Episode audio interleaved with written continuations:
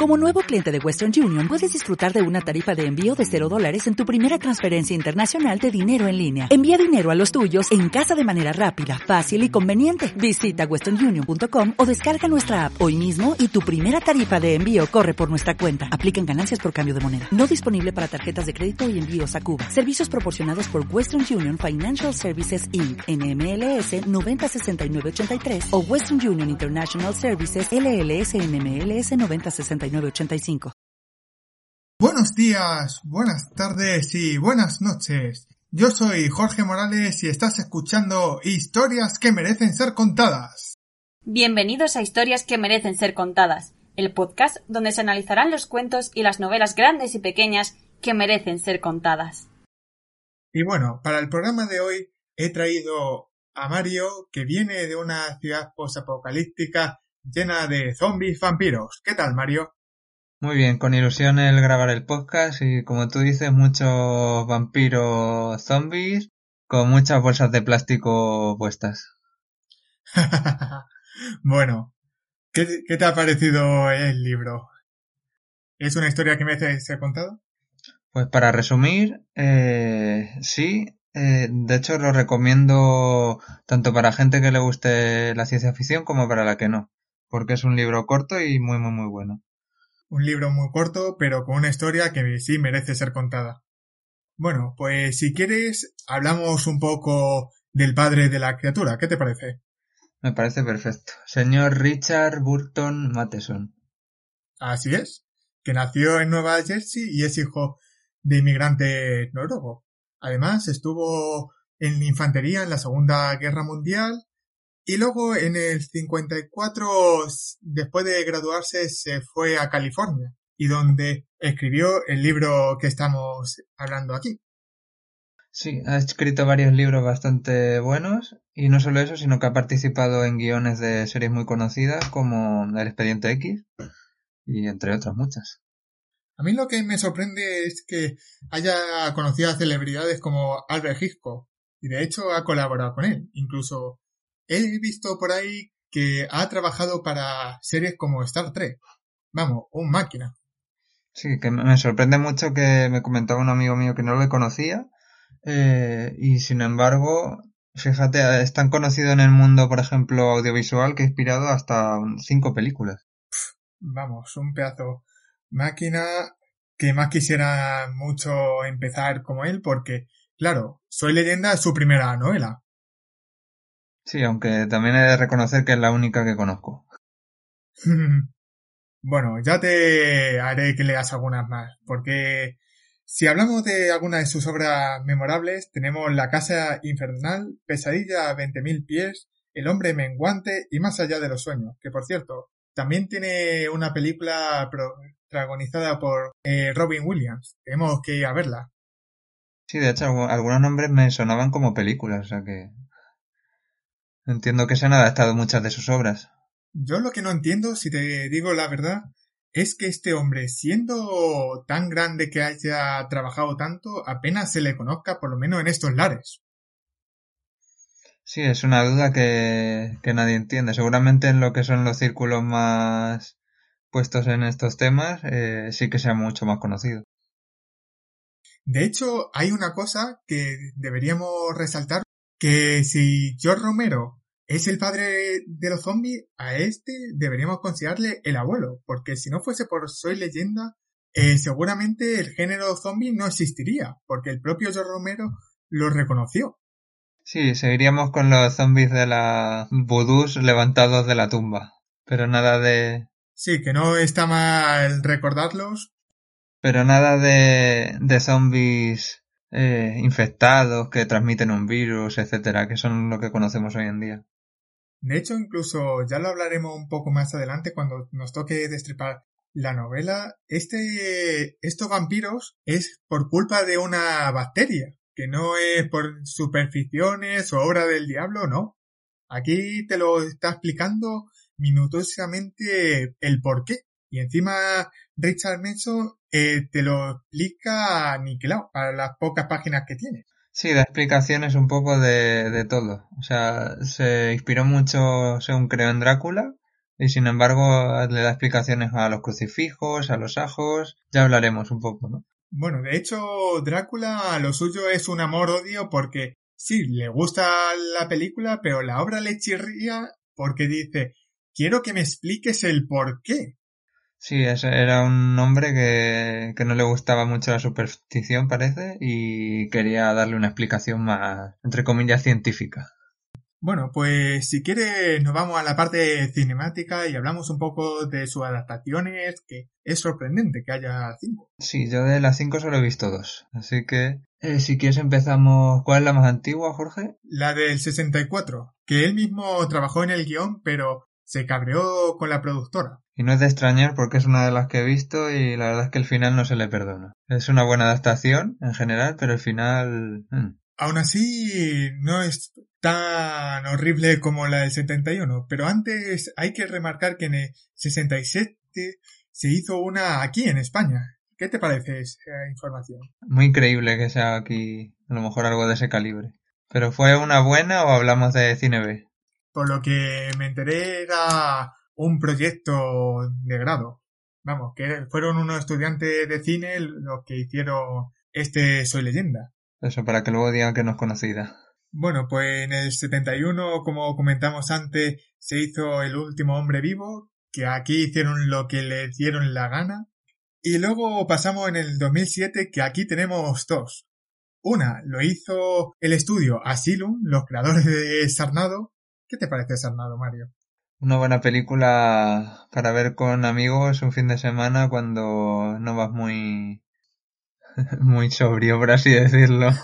Vamos, que esta película también promete ser más de lo mismo. A emborracharse todo lo que pueda y ala, y a disfrutar. Sí, estas son las de ver con, con gente y no solo. y bueno, luego tenemos la más conocida que la gente cree que es un guion original y está protagonizada por Will Smith haciendo de Robert Neville. ¿Qué te parece esta versión? Pues como adaptación muy mala y sin embargo seguramente sea la que mejor pueda ver la gente hoy en día. Y entiendo que por lo que muchos están en este podcast o reconocen simplemente la obra solo por esa película. Hmm. Sí, claro. De todos modos, vamos, yo la recomiendo, pero como película de acción que está muy bien. Eso sí, ¿qué te parece de que iba a ser protagonizada por Arnold Schwarzenegger? O por lo menos eso tenían pensado. Uf, habría salido algo muy distinto, desde luego, si llega a protagonizarla este hombre. bueno, al menos el toque este de Robert Neville, currante de fábrica, sí que le habría quedado. Y hay que decir que no muchos lo sabréis, pero esta película, la de Will Smith, tuvo otro final que era el que iban a poner, pero no funcionó. Luego diremos a lo mejor por qué y y al final pusieron el que pusieron, que es el menos, el que menos concuerda con la obra. Ya. De todos modos, en casi todas las películas, salvo la del 71, Robert Neville tiene más o menos el mismo destino. Aunque cambian un poco, bueno, un poco bastante la variación, pero ¿qué se le va a hacer? Yo diría que hay un poco dos cosas fundamentales de los cambios de las películas. Que en las películas eh, él es ver sin entrar en mucho spoiler, entiendo. Él es un, un doctor o alguien un poco prestigioso, mientras que en el libro no. Es como una persona un poco normal. Y, y sobre todo eso. Sí, además dice en el libro que eso es un currito de una fábrica, que yo me lo imagino en una fábrica de fundición o montando automóviles, que era lo que más se llevaba en Estados Unidos en los años 50, aunque estamos en los 70, pero eso el autor no lo sabía cómo iba a ser la producción dentro de 20 años. Y el segundo cambio es que las películas lo suelen tratar más como un héroe, o sea, alguien que se sacrifica por los demás y que acaba como muy bien. Bueno, a ver, no acaba bien, pero... ya, Robert Neville no es un héroe, chavales. Es un hombre que sobrevive y que incluso se comporta como un animal. De hecho, si te parece, hablamos más profundamente de los personajes. Me parece bien. Empezando por Robert, ¿no? Entiendo. Sí, claro. Pues aquí tenemos a nuestro protagonista que tiene 37 años cuando empieza la novela y que fue padre de familia. Tuvo una hija y una esposa. Y que, como dijimos anteriormente, trabajaba en una fábrica, pero el mundo se ha ido a la mierda y ahora tiene que sobrevivir como puede y lo que más se dedica es hacer trampas alrededor de su casa, escuchar música clásica y crear estacas. Sí, hay que decir que es como una persona muy normal que se dedica a intentar sobrevivir. Bueno, dado que le toca vivir en el mundo que le toca vivir, pues se convierte en una persona muy solitaria, muy suya, eh, dado a los excesos, etcétera. Pero vamos, que muy humano al final. Pues si quieres hablamos de Virginia y Kathy, que es su esposa, aunque apenas nos comentan nada. No, de hecho lo tratan bastante bien eh, con un con unos flashbacks que dependiendo de en las pelis eh, lo hacen un poco del tirón y en el libro va como intercalando con la acción de, del libro pero sí hablan ahí un poco de cómo qué pasó al final con, con su familia de todos modos se lo veía que estaban unidos desde mi punto de vista vamos parecía la típica familia americana de los años 50 Sí, o, da a la familia americana, aunque en este caso no, no mucho. bueno, ¿y qué podemos hablar del vecino Ben? El vecino Ben, pues es un personaje muy importante que podría decir que tiene hasta una subtrama propia que, que empieza, se va desarrollando en el libro y acaba con el final casi, o sea, paralela a la historia original. Sí, que está todo el rato acusando a su vecino diciéndole, Sal, Neville. y él se obsesiona buscándole diciendo, un día le voy a encontrar y no va a quedar títere con cabeza, por así decirlo. Sí, la cacería de Robert Neville. Bueno, ¿qué más tenemos? Al perro. Perro es el mejor personaje del libro que dura un suspiro, pero bueno, tampoco.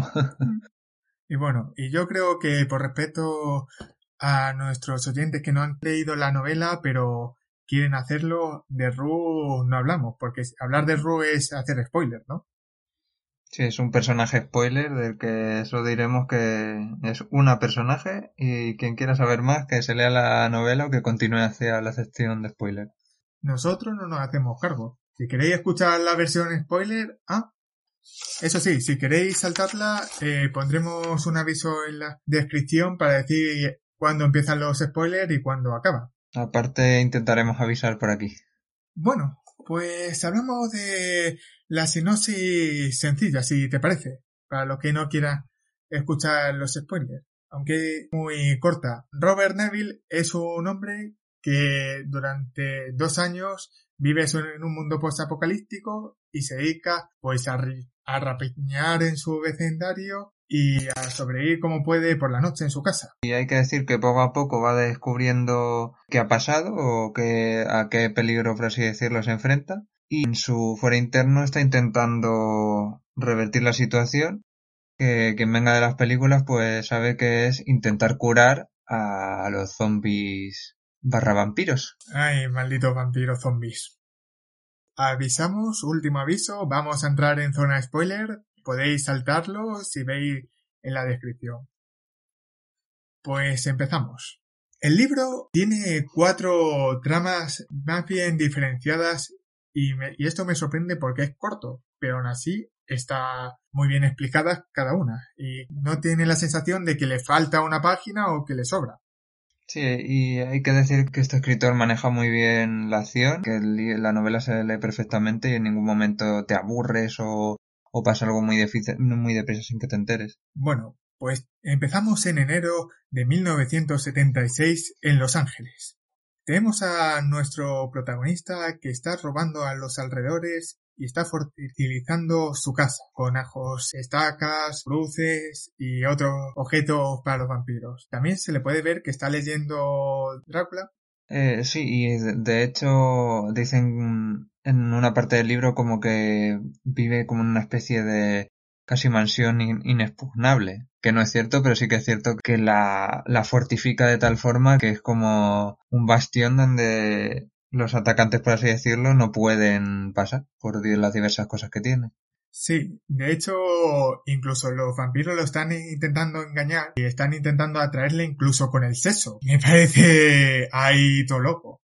Que dicen, venga, la vampira que sea más guapa, que se acerquen, a ver si intentamos convencer para que este cabrón salga. Sí, que al final eh, parecían todos muy listos, los propios vampiros, las dos versiones que de las que ya hablaremos, porque al final todos usan trucos para intentar que este hombre salga. Pero él no sale y no solo no sale, sino que tenía hasta generadores en casa, donde solo tenía todo preparado para poder vivir allí años y años y años. No, sí, ingenioso es sí bastante. Lo único que bien que le da a, a la botella de lo desesperado que está. Sí, claro, hay que decir que Robert lleva viviendo en este mundo pues, apocalíptico solo durante dos años. Entonces esto pues probaría un poco a cualquiera y le vuelve entre otras cosas un alcohólico. Ya, creo que bastante, porque seguramente que más de uno se volvería un animal. Bueno, él también a veces se comporta como un animal, casi toda la novela. Pues si te parece, vamos a la parte 2. Mm, sí, de acuerdo.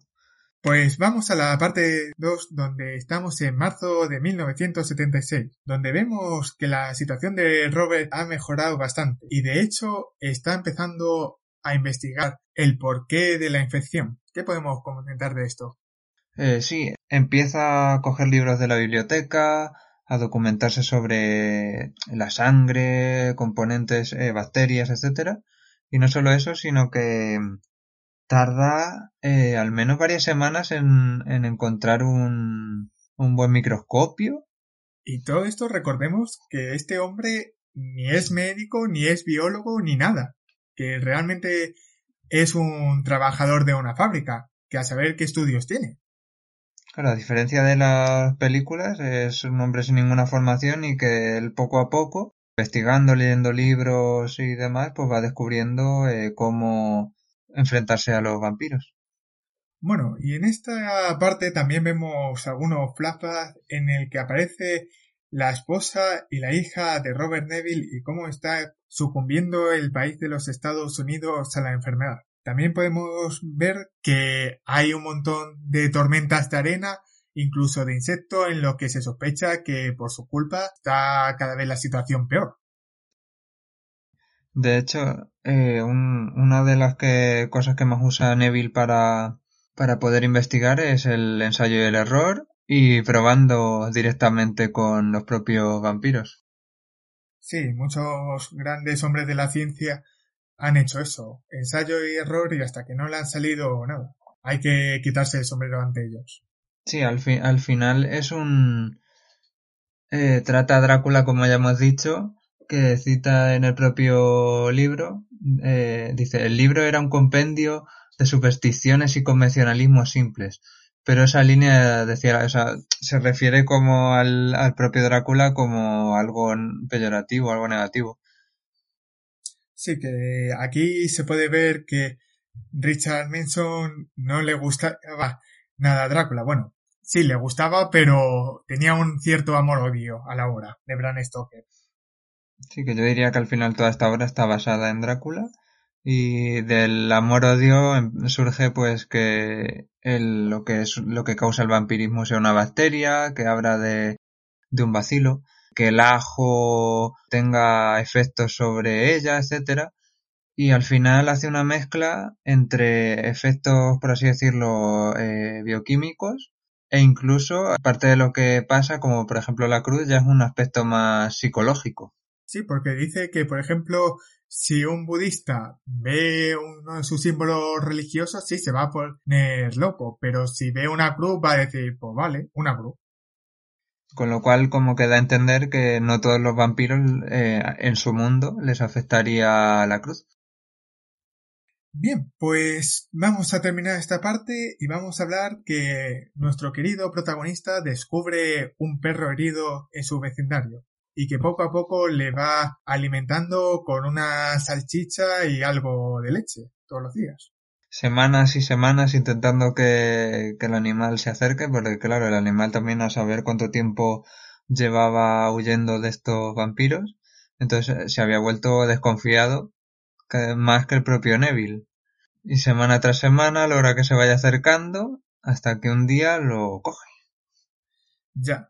Pero es una lástima, aunque le está cuidando y está diciendo, ay, y no te preocupes que estás bien, y el perro está asustado cuando es de noche, que el propio autor es un poco cruel y dice, pues murió en cinco días.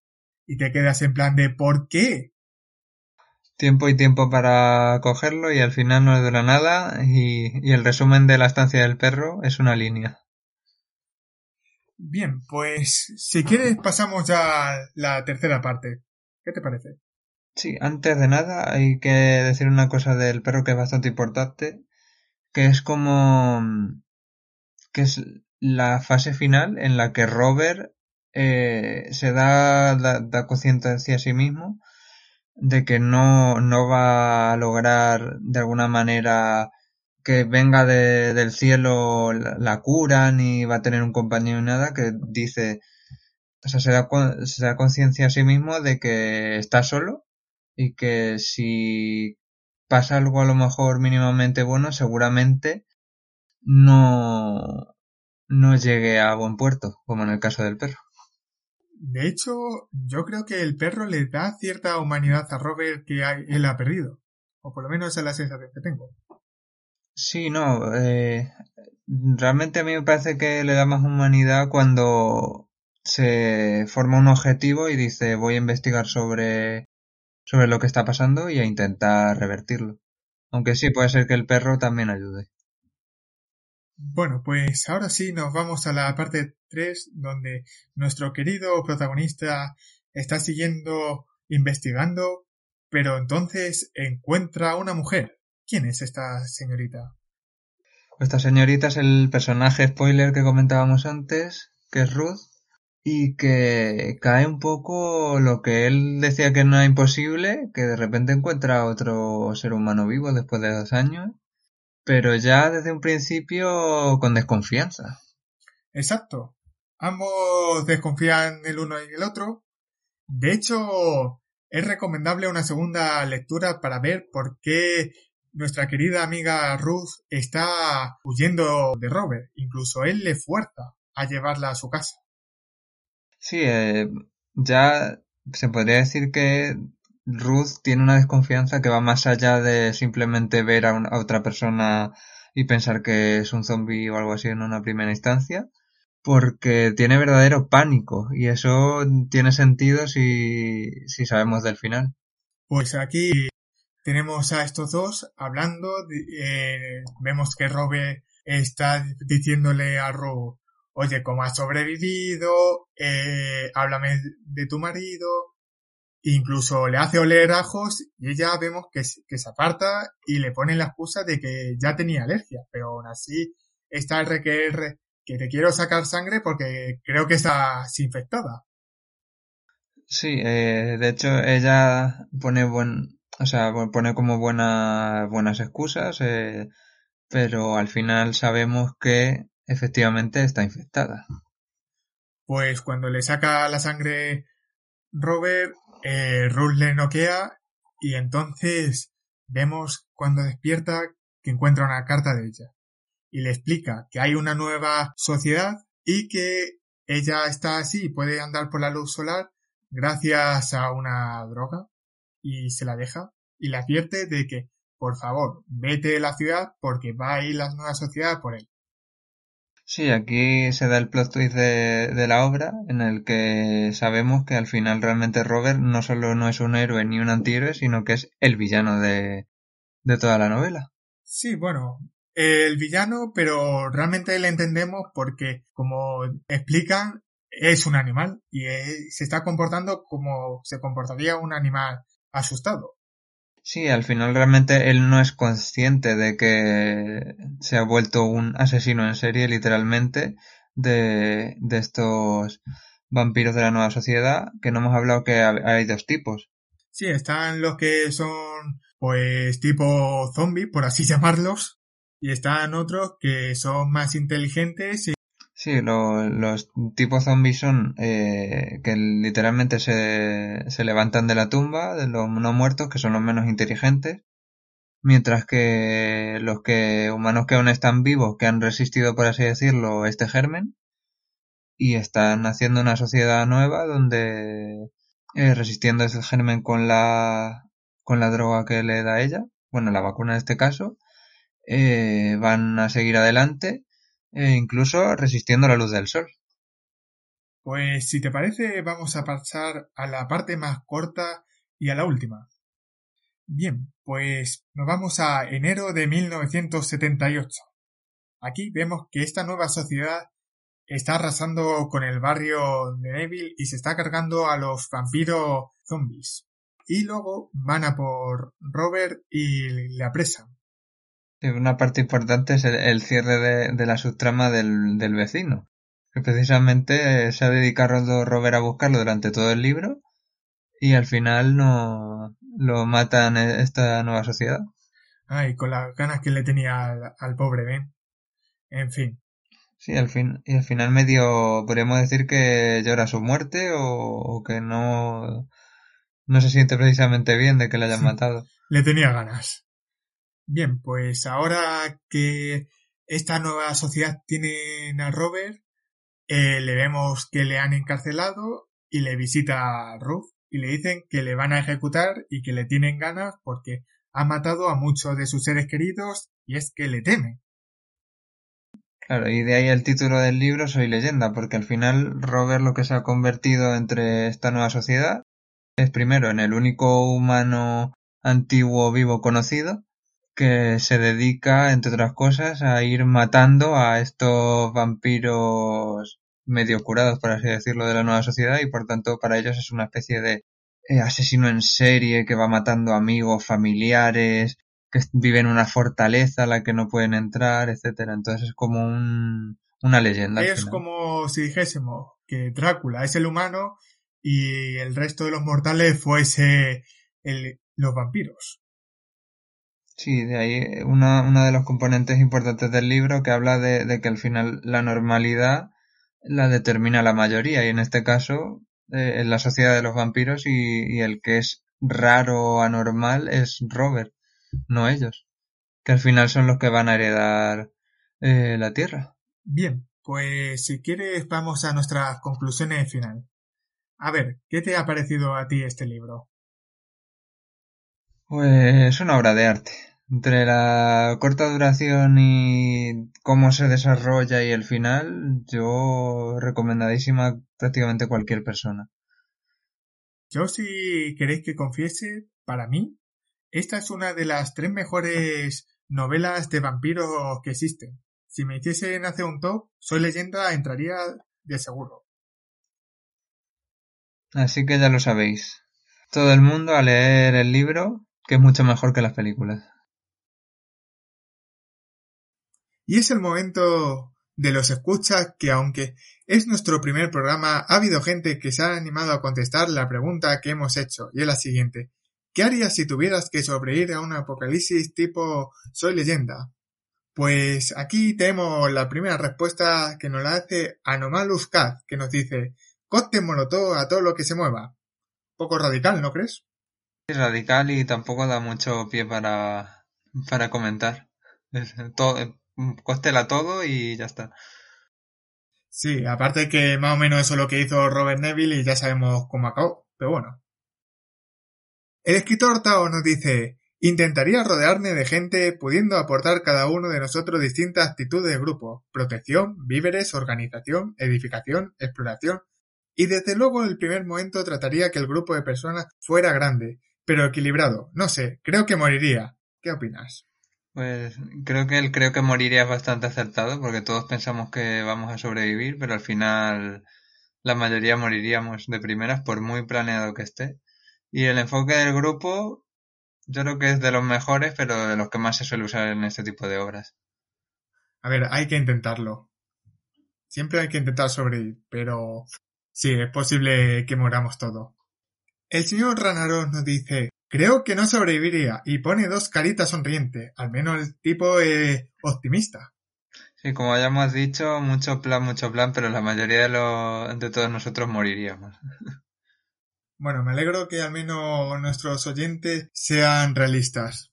Ana Karina Ortiz nos dice, no he visto la película. No sé qué harías, seguro que en los más oscuros momentos cuando empezamos a reconocer nuestra fuerza.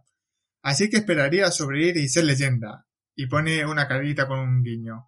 Bueno, espero que después de este programa te hayas animado a leer el libro. Pues para no haber visto la peli ni nada, es una respuesta bastante acertada y acorde mucho con la novela. Sí, desde aquí te podemos decir que nos quitamos el sombrero ante tu respuesta, Ana. Y por último tenemos a Johnny Turbe que nos dice intentaría encontrar y llegar a una isla poco poblada y aprovisionarme de todo lo posible víveres y armas. Con el tiempo limpiaría el lugar de peligros y construiría defensas varias, pero sin ser demasiado ostentoso para no llamar la atención. Bueno, yo creo que es demasiado... Eh, lo tienes bastante planeado. Sí, yo lo de la isla la veo, la verdad, la mejor respuesta. Eh, quizá una mezcla entre la isla y hacer un buen grupo que para sobrevivir. Pero sí, yo diría que la dificultad estaría en llegar a la isla y seleccionar una buena isla. Sí, aparte que nosotros vimos en el centro de la península y antes de que lleguemos a una isla seguro que nos han mordido. Pero bueno, tenemos la posibilidad de que a lo mejor nos convirtamos en los vampiros inteligentes de la nueva sociedad, aunque las posibilidades creo que son mínimas. Vale, y una pregunta que me surge. Respecto a lo de no llamar la atención, ¿tú crees que, o sea, entiendo que es para otras personas que queden vivas, ¿tú crees que pasaría como en las típicas series y películas de que se formarían grupos, plan a malas, con un jefe malvado y demás, irían matándose unos a otros? Pues tipo más más, me imagino que te refieres. Sí, siempre va a haber algún caudillo y alguien que coja y diga, aquí mando yo. Pero bueno, eso me recuerda a que un día de estos tendré que hablar sobre La carretera, la novela, que más o menos habla de estas situaciones.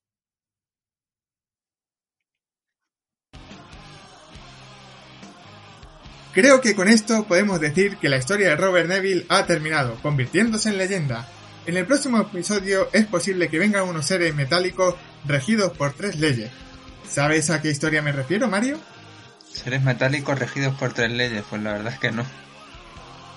Una pista, ciencia ficción. Menuda pista. bueno, pues así me aseguro de que escuches el próximo programa. Muchas gracias por venir y ya sabes, esta es tu casa.